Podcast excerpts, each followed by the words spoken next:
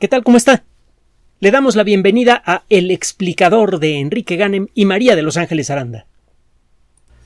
Una de las frases más sacudidoras de uno de los libros más sacudidores de toda la historia se vio confirmada a lo largo del siglo XX. Charles Darwin empezó a dar muestras de lo que iba a presentar en su libro titulado El origen de las especies por medio de la selección natural poco tiempo antes de la aparición del libro mismo. Darwin mm, desarrolló la idea de la evolución de las especies por medio de la selección natural pues no menos de 20 años antes de la publicación del libro. El libro estaba en buena medida construido dos décadas antes de su publicación, solo que Darwin se dio cuenta que el demostrar que los seres humanos somos resultado de un proceso de evolución que nos liga con el resto de la vida, una idea que ahora consideramos o cuando menos deberíamos considerar como muy bonita porque nos hace unos con el uno con el universo, en aquella época se consideraba como una blasfemia. En aquella época, en la Inglaterra victoriana, pues el universo era consecuencia del trabajo de un creador que tenía en el centro de su pupila al ser humano. Y de todos los seres humanos que había en el universo, los mejores desde luego eran los ingleses, que desde luego eh, eh, tenían el derecho divino de hacer lo que quisieran con el resto del planeta y con el resto de las personas. Y de todos ellos, los más importantes, desde luego, eran los miembros de la familia real. Con, esa era la lógica con la que funcionaban todas las sociedades humanas. fue la misma perspectiva, desde luego fraseada de otra manera que llegaron a tener en su momento en el imperio austrohúngaro, el eh, imperio alemán, el imperio francés, el imperio español, el imperio azteca, etcétera, etcétera, etcétera nos ha, nos ha gustado a lo largo de la historia sentirnos los reyes de la creación. Y Darwin se dio cuenta que eh, su libro iba a acabar con eso para siempre. De hecho, la idea del lugar especial del ser humano en la creación había sufrido unas patadas muy fuertes en la espinilla desde la llegada de la ciencia con Galileo. Galileo dejó en claro que bastaba con abrir los ojos y echar a andar cuando menos dos neuronas, para darse cuenta que la Tierra gira alrededor del Sol. Con esto confirmaba la eh, idea propuesta por Nicolás Copérnico en un libro que, al igual que la teoría de la evolución, tardó mucho tiempo en ver la luz por el mismo motivo. Copérnico se dio cuenta que si llegaban a atraparlo con el libro en las manos lo iban a quemar vivo. Entonces estuvo corrigiendo su libro a lo largo de su vida, que fue muy larga y muy fructífera porque hizo un montón de cosas. Era político, eh, le hacía un poquito a la medicina, etcétera, etcétera. Eh, hacía muchas cosas eh, Copérnico. Y en sus ratos libres se dedicaba a revisar su libro y lo volvía a revisar y volvía a los cálculos. Y con ese pretexto se le fue pasando el tiempo, sus amigos le empezaron a insistir que publicara. Él dijo, no, no, espérate, déjame terminarlo bien. Y total que se lo pudieron quitar de las manos cuando ya estaba muy enfermo y dicen que murió abrazando las primeras pruebas de impresión de su libro. Y efectivamente al poco tiempo de haber salido ya me lo estaban buscando para rostizarlo.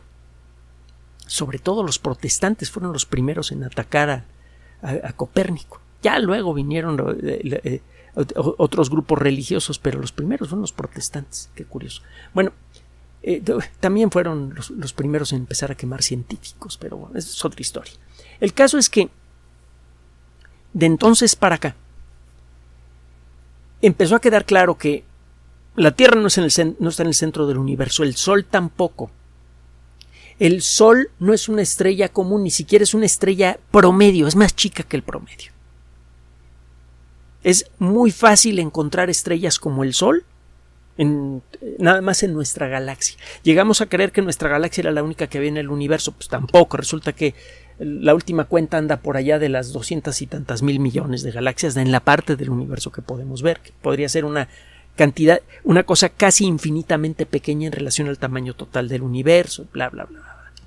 Luego empezamos a descubrir que el intervalo histórico en el que ha existido la especie humana no representa toda la historia del mundo. Llegamos a pensar que la creación del mundo casi coincidió con la creación del ser humano, que el mundo fue creado para nosotros. Pues no, con la pena, pero ya en el siglo XIX sabíamos que la historia humana no tenía como civilización no tenía más de 10.000 años y que el Sol podría haber brillado cuando menos por 10 millones de años. Pero con la llegada de la teoría de la evolución y luego los descubrimientos que se hicieron en el siglo XX quedó claro que la Tierra era escandalosamente más vieja. Y que eh, eh, la historia no solamente de la civilización humana, sino de nuestra especie, era más fugaz que, un, que una chispa en relación a la historia de la Tierra. Entonces, poco a poco, la sociedad humana empezó a darse cuenta pues, que no está en el centro del universo y lo único que nos quedaba era, en el siglo XIX, era creer que había alguna diferencia cualitativa entre nuestra capacidad para pensar y sentir y el resto de los seres vivos. Y que llega Darwin con su teoría de la evolución y que pácatelas, nos tira esto también. Demuestra que los seres humanos estamos, formamos parte del reino animal. No descendemos del reino animal, somos parte del reino animal indisolublemente. Y bueno, pues obviamente él no quería publicar su libro, pero total, sale su libro y eh, e inevitablemente pone una frasecita que dice eventualmente, algo así, no recuerdo el, texto exacto y menos la traducción al español, que la hace cada quien como quiere, pero dice algo así como que en el futuro los nuevos descubrimientos permitirán revelar eh, el, eh, el origen del ser humano y su historia obviamente en el contexto de la teoría de la evolución. Esa frasecita hizo que muchas personas pegaran de, brincos en sus asientos. Y eh, por eso Darwin tardó tanto en publicar su libro y solo lo publicó cuando se dio cuenta que un, joven eh, investigador y, aventurero, un, tipo muy, muy interesante, Alfred Russell Wallace, había llegado a la misma conclusión. Entonces Darwin le enseñó a Wallace, le dijo, oye, tu teoría está padrísima, fíjate, yo llegué a la misma conclusión hace 20 años. ¿Qué tal si publicamos juntos? Eh, eh, Wallace dijo, oye, es que yo reconozco que tú hiciste primero la teoría y Darwin dijo, sí, pero yo reconozco que tú llegaste a esa idea de manera independiente, vamos a publicar juntos. Fue un caso de integridad científica brutal. Darwin podría haber aplastado a Wallace con facilidad porque ya era un naturalista famoso y decidió más bien reconocer que Wallace había tenido el talento de llegar a las mismas conclusiones de manera independiente. Este tipo de cosas no siempre se dan en el mundo de la ciencia, pero sí se dan. Y son cosas que muchas veces no se dan en otros ambientes. Punto. Bueno, le cuento todo esto porque de entonces para acá hemos seguido creyendo que el Homo sapiens sigue siendo diferente al resto de los seres vivos. Con el Homo sapiens se inició el uso del fuego, el uso de las herramientas, el desarrollo de la tecnología, la palabra hablada, etcétera, etcétera. Bueno, una por una, esas historias se han ido a la basura gracias al desarrollo de una disciplina que al principio se creía impráctica o imposible incluso, la paleoantropología. El estudiar fósiles de ancestros nuestros se consideraba eh, algo casi imposible porque estos fósiles deberían ser rarísimos. Hay motivos para creer que nuestros ancestros eran pequeñitos y vivían en ambientes en donde prácticamente no se fosiliza nada, por ejemplo las grandes llanuras africanas. Entonces encontrar restos fósiles de nuestros ancestros parecía imposible. De hecho, hasta mediados del siglo XX, los fósiles prehumanos de organismos claramente descendientes o emparentados con nosotros, que eran conocidos para la ciencia y que no habían desaparecido, como pasó con el famoso hombre de Java, cabían en una caja de zapatos. Esto comenzó a cambiar en la segunda mitad del siglo XX en buena medida gracias al trabajo de una pareja, de un matrimonio, de investigadores, que se complementaban profesionalmente muy bien. Luis Leakey era un tipo eh, grandote, de buena presencia, que sabía hablar muy bien, que eh, sabía relacionarse con la gente, que sabía, en pocas palabras, tenía mucha labia, pues se sabía mover muy bien en el ambiente social. Y su esposa, Mary, que resultó ser una paleontóloga de primerísima línea, una científica de, primer nivel. Luis Leakey tenía una suerte fabulosa para encontrar fósiles y Mary tenía un talento fabuloso para reconocer su significado y clasificarlo. En un intervalo de tiempo relativamente breve, este matrimonio descubrió un montón de fósiles prehumanos en África. Ya por aquella época, en la segunda mitad del siglo XX, era razonablemente claro que nuestra especie se había originado en África. Había teorías que decían que en Asia, que en tal lugar, tal lugar. Pero realmente todas las indicaciones objetivas sugerían que África era el lugar de, origen de nuestra especie. Bueno, Leakey se fue a Kenia, se puso a trabajar y empezó a encontrar fósiles. Tuvo una suerte verdaderamente fabulosa. No solo porque él mismo tenía la suerte de encontrar los fósiles, sino que tuvo la suerte de, casarse con Mary, que fue la que realmente hacía el trabajo científico fuerte. Y eh, total, empezó a quedar claro que en África existieron varias especies de organismos humanoides estrechamente relacionados y que de una de esas especies evolucionó nuestra especie.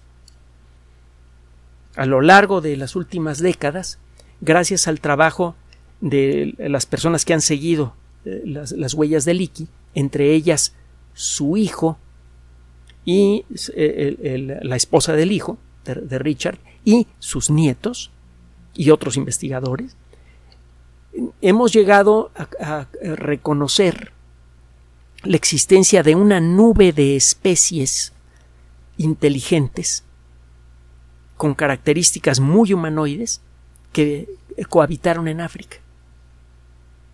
Algo que, eh, lo hemos comentado en otras ocasiones, predice la teoría de la evolución.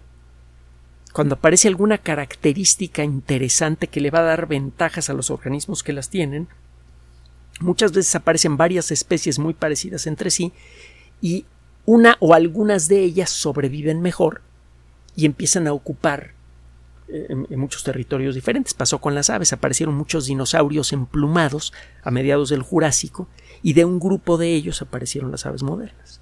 Pero al principio había varias especies diferentes de bichos emplumados. Sabemos desde hace tiempo que el fuego, por ejemplo, empezó a ser utilizado no por el Homo sapiens, sino muy probablemente por una especie anterior, que podría estar relacionada directamente con nosotros, el Homo erectus. Es uno de los momentos importantes en la evolución humana, el aprender a usar el fuego en nuestro beneficio para alejar bestias, para cocinar los alimentos. El cocinar los alimentos hace que sea más fácil aprovechar las moléculas de los alimentos, se facilita la digestión sobre todo de la carne y de algunos vegetales. Entonces, de cada kilo de comida que se pone usted entre, entre pecho y espalda, más gramos de ese alimento sirven realmente para nutrir el cuerpo. Esto permitió un mejor desarrollo físico que a su vez estimuló el desarrollo del cerebro, etcétera, etcétera. Cuando menos es lo que dice la teoría. el, desarrollar la maestría sobre el fuego fue algo crucial para la evolución de la inteligencia llegamos a creer por mucho tiempo que eso lo habíamos hecho nosotros. Pues no. Sabemos que es imposible esto porque hay evidencia del uso del fuego hace más de un millón de años y nuestra especie tiene 330 mil años aproximadamente de existir en este planeta. Así que no fuimos nosotros. Eh, uno de los, de los factores que consideramos más humanos por mucho tiempo es nuestra capacidad para hacer herramientas es la base de la tecnología. Las primeras herramientas eran muy toscas, eran piedras que habían sido rotas de una manera cuidadosamente calculada para generar bordes filosos que permitían destazar animales de mejor manera, arrancarles la piel de manera más limpia para poder hacer vestimentas o para poder hacer eh, incluso tiendas de campaña, etcétera, etcétera. Y de nuevo, por mucho tiempo pensamos que pues, esa capacidad de hacer tecnología era nada más nuestra, ¿no? En la actualidad sabemos que la tecnología la pueden hacer incluso las aves. Hay pajaritos que saben hacer herramientas. Otro día platicamos de eso. Los, eh, hay muchos simios que hacen herramientas. Pero bueno, el hacer herramientas por diseño, no el agarrar una varita de, madera y, meterla en un tronco lleno de, insectos para luego podérselos comer, que es lo que hacen algunas aves. el fabricar de manera calculada, consciente, una, una cosa que sirva para, por ejemplo, destazar un animal, es algo que se supone había sido hecho únicamente por seres humanos. Y bueno, se han encontrado algunas herramientas de piedra viejas que parece que son muy anteriores a la aparición de nuestra especie. Solo que esas herramientas de piedra se les han asignado a especies que son inmediatamente ancestrales a la nuestra.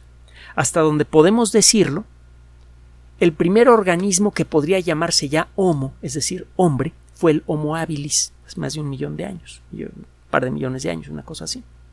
Fue seguido por el Homo erectus y de allí el Homo sapiens. Entonces, cuando hablamos del Homo erectus, estamos hablando de una especie que no es la nuestra, pero sí es la ancestral la nuestra. Esto está en familia.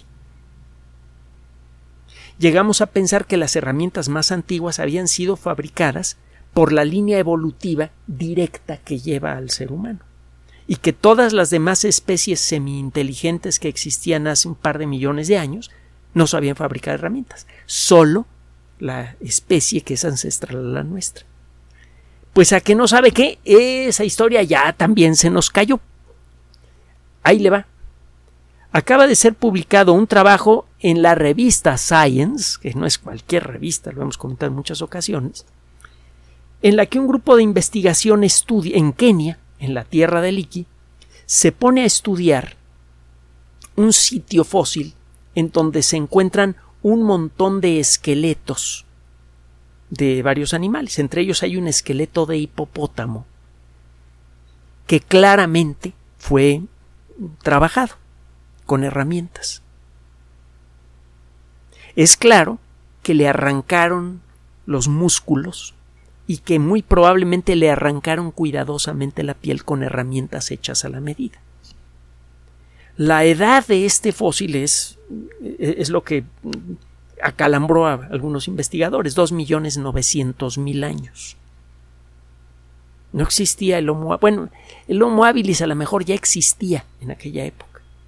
El caso es que en, en aquella época los únicos fósiles prehumanos que realmente están descritos para la zona no están directamente relacionados con eh, la línea evolutiva que lleva a nosotros. En aquella época existía la línea evolutiva humana que comenzaba con el Homo habilis y también había otros, otros organismos em, que caminaban verticalmente pero que claramente no son ancestros directos nuestros. Está el Australopithecus africanus, que es una especie que conocemos desde cuando menos mediados del siglo XX, sino en la primera mitad del siglo XX. Busque usted en, en, el Internet el término el niño de Taung, T-A-U-N-G para que vea que es el Australopithecus africanus. Es el niño de Taung es un fósil súper famoso, que era mucho más famoso, a principios del siglo XX, porque fue uno de los primeros fósiles de organismos eh, que, podrían ser ancestrales al ser humano que fueron reconocidos por la ciencia. Toda una historia la del, niño de Taung. Bueno, eh, hay otro bicho humanoide que claramente no es ancestro nuestro que vivió en aquella época. hubo un tiempo en el que se le llamó Australopithecus robustus y había otra especie que se le llamaba Australopithecus boisei. Al revisar con cuidado los nuevos fósiles que han aparecido a lo largo de los años con técnicas nuevas, empieza a quedar claro que el término Australopithecus no es el más apropiado. Se inventó un nuevo nombre para este organismo. Otro día le platico cuál es la lógica que se utiliza en el mundo de la biología para darle nombre a los géneros y especies de organismos. El caso es que para mantener consistente nuestro conocimiento sobre estos organismos, en relación a su clasificación, la clasificación de los seres vivos debe reflejar su historia evolutiva, esa es la intención del proceso de clasificación, o una de las intenciones, fue necesario cambiarle de nombre a estas especies. Ahora se habla de Paranthropus, con TH, Paranthropus. Estos organismos probablemente tenían 40 kilos de peso, alrededor de un metro treinta de estatura, los más grandes, Quizá algunos llegaron a tener eh, entre un metro treinta y un metro cuarenta. hasta hace poco no sabíamos mucho de ellos. El primer ejemplar de un Paranthropus, que antes se llamaba Australopithecus boisei, fue descubierto por Mary Leakey en 1959. La historia de este descubrimiento es eh, muy interesante. Eh, se le fueron dando varios nombres diferentes, comenzando por Sinjanthropus. Y total, el, nombre mismo evolucionó con el paso del tiempo hasta convertirse en Paranthropus. Eh, fue uno de los primeros fósiles humanoides descubiertos por la, la pareja Leakey en África. Fue un descubrimiento realmente muy significativo que demostró que existían organismos prehumanoides que caminaban perfectamente erguidos en África hace casi tres millones de años. Lo que han encontrado los investigadores del estudio que acaba de ser publicado recientemente es que la mejor manera de explicar el origen de estas herramientas es que em, fueron construidas por parantropos. Entre otras cosas, en el lugar en donde se encontraron estos huesos, muy cerca del lugar en donde se encontraron estos huesos, se encuentran dientes de Paranthropus. Y se han encontrado dientes de Paranthropus pegaditos a las herramientas de piedra, en la misma capa de rocas. Esto sugiere fuertemente que los fabricantes de estas herramientas fueron eh, Paranthropus. Y Paranthropus, como le decía antes, es una línea, es un organismo que pertenece a una línea evolutiva que se extingue, que no se continúa hasta el ser humano. Y eso a su vez significa que las primeras herramientas reconocibles en el registro fósil fueron construidas por una línea no humana, por organismos que aunque estaban emparentados con la línea evolutiva que desemboca en nosotros, no pertenecían a ella. No fueron seres humanos, en el sentido más estricto del término, los que inventaron las primeras herramientas hechas a la medida, diseñadas y luego construidas con las manos. Poco a poco, descubrimientos como estos vienen a revelar de nuevo la estrecha, indisoluble y multifactorial relación que tenemos con el universo. Todos los aspectos que nos vuelven humanos están ligados directamente con el, mundo, ese mundo del que siempre hemos querido sentirnos aparte, sentirnos especiales para poder tener una justificación para sentirnos superiores de los seres humanos hacia el mundo y luego entre nosotros también. Esta necesidad de sentirnos superiores nos ha costado mucha tristeza, mucha sangre, mucha violencia a lo largo de la historia. Y es una perspectiva que está alimentada en la ignorancia. Lo que nos están enseñando este tipo de trabajos de investigación es lo que resulta inevitable si usted entiende cómo funciona la ciencia. La naturaleza es una, todas las cosas del universo funcionan con base en leyes universales. Es un hecho que nos empezó a quedar patente desde Newton. Las leyes de la naturaleza son parejas en todo el cosmos. Las estructuras naturales también. La materia que forma nuestros cuerpos es la misma, está hecha de los mismos átomos que los que encuentran un puñado de tierra las leyes que permiten que esos átomos se peguen y formen moléculas que se organicen para formar seres vivos, y me estoy saltando muchas etapas intermedias, son las mismas que las leyes que gobiernan a esos mismos átomos y moléculas en un puñado de tierra. Los átomos de oxígeno en el agua del mar o los que se encuentran atrapados en los minerales que hay en un puñado de tierra se comportan con las mismas reglas que los átomos que hay en mi cuerpo. Y lo mismo pasa con los átomos de carbono, de azufre, de nitrógeno, etc. No encontramos materia diferente en nuestros cuerpos. Y la materia en nuestros cuerpos se comporta con las mismas leyes. Hemos descubierto, gracias en buena medida al desarrollo de la computación y de tecnologías como la inteligencia artificial, que cualquier sistema dinámico, que puede ser molecular o electrónico, que sea suficientemente complejo, empezará a mostrar comportamiento inteligente.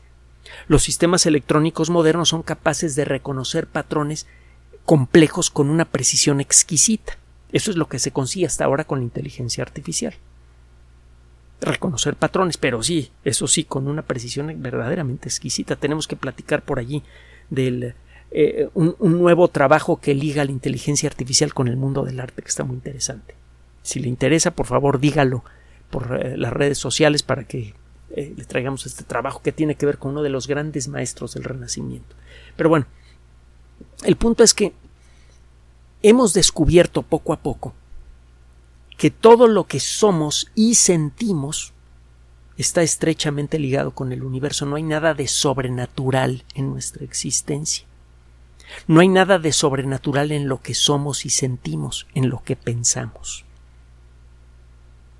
En un sentido muy real, este tipo de descubrimientos está revelando lo que expresó en una forma muy clara Harlow Shapley en un librito. Harlow Shapley fue uno de los astrónomos más grandes del siglo XX, le he platicado de, este señor que siempre quiso ser periodista, al final logró su cometido, llegó a, una de las grandes universidades de los Estados Unidos con la intención de escribirse en la carrera de periodismo. Cuando llegó ya habían arrancado los cursos de esa carrera y dijo no, yo, yo no me espero otro año, me voy a inscribir en la primera mm, carrera que, que esté abierta y ya luego me cambio de carrera. ¿Cuál es la primera? A ver, aquí está la lista alfabética de carreras que están abiertas. Ah, astronomía, me meto a esa. Así escogió astronomía. Se metió, se enamoró de la astronomía, se convirtió en un gran astrónomo y al final de su vida se convirtió además en un gran divulgador de las ciencias y en un conductor de radio que llegó a entrevistar a muchas figuras importantes, no solamente del mundo de las ciencias, sino también de, la vida social de su país, grandes eh, dirigentes, eh, estadistas, diplomáticos, etcétera. De hecho, si usted busca en YouTube va a encontrar algunas de las entrevistas que le hizo Harlow Shapley a personas que no eran científicas, pero que eran muy famosas en su época. Bueno, Harlow Shapley escribió un librito que se llama De estrellas y hombres, que fue editado por el Fondo de Cultura Económica, no sé si todavía lo tendrán. Es un librito que cabe en la palma de la mano y es, mire, así de delgadito. Debe tener, no sé, 30, 40 páginas, no más, chiquitito en algún punto dice el, el hombre, ahora deberíamos decir por consistencia y por simple triste decencia, la humanidad, es la materia del universo contemplándose a sí misma. Es cierto, y hemos insistido esto en muchas ocasiones antes, que el desarrollo del conocimiento científico ha borrado de nuestra mente la fantasía de que somos únicos y especiales y en el proceso ha revelado la verdadera dignidad de la condición humana. Somos la parte del universo que piensa. Nosotros hablamos por el universo. Esa es nuestra función. Esa es la realidad de la condición humana. Este tipo de trabajos, por un lado, nos ayudan a entender mejor nuestro pasado, a conectarnos eh, evolutivamente con eh, el, proceso de la vida. tiene valor científico este trabajo, pero también tiene valor social. Muchos de los grandes males que han afectado y siguen lastimando a la sociedad humana tienen que ver con esta fantasía de superioridad con la que vive la mayoría de la gente. Desde la forma en la que se escoge el estilo de vida, el carro que una persona se, compra, el tipo de ropa que se pone, la forma en la que trata uno a los demás, tiene que ver con esta sensación de superioridad. Búsquela. Levante las antenas. Fíjese en la forma en la que se trata a la gente. Este deseo de dominar a los demás con la mirada, con la palabra o incluso por la fuerza, de alguna manera está conectado con esta idea de que somos especiales, diferentes, seleccionados por el Creador. No es así. La dignidad de la condición humana es otra y es compartida por todos los seres humanos. Todos somos la parte del universo que piensa, que siente y que entiende. Gracias por su atención. Además de nuestro sitio electrónico www.alexplicador.net, por sugerencia suya tenemos abierto un espacio en Patreon, el explicador Enrique Ganem, y en PayPal, el explicador patrocinio por los que gracias a su apoyo sostenemos este espacio. Puede usted descargar gratuitamente estos audios en formato MP3 en Spotify y en iTunes como El Explicador sitio oficial y en SoundCloud como El Explicador y con formato de video en YouTube en El Explicador sitio oficial. Recuerden nuestras redes sociales de siempre, Twitter Enrique-Ganem y en Facebook Enrique Ganem sitio oficial, El Explicador y los grupos que usted ya conoce. Finalmente, el explicador siempre somos María de Los Ángeles Aranda y Enrique Ganem. Gracias.